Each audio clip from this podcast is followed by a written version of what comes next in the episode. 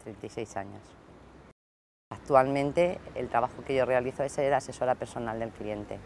Pues eso, el que les asesoramos y le damos todo lo que ellos precisan en el momento que lo necesitan, gestionándolo lo mejor posible, lo más rápido y lo más eh, importante es eso, que siempre hay, que estamos 24 horas dándoles el asesoramiento.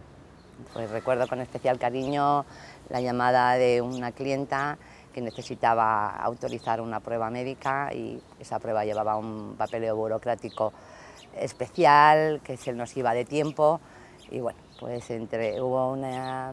situación muy especial en la cual gestionamos que todo se hiciera más deprisa, que se consiguiera que se autorizara mucho más rápido de lo que es el habitual, el protocolo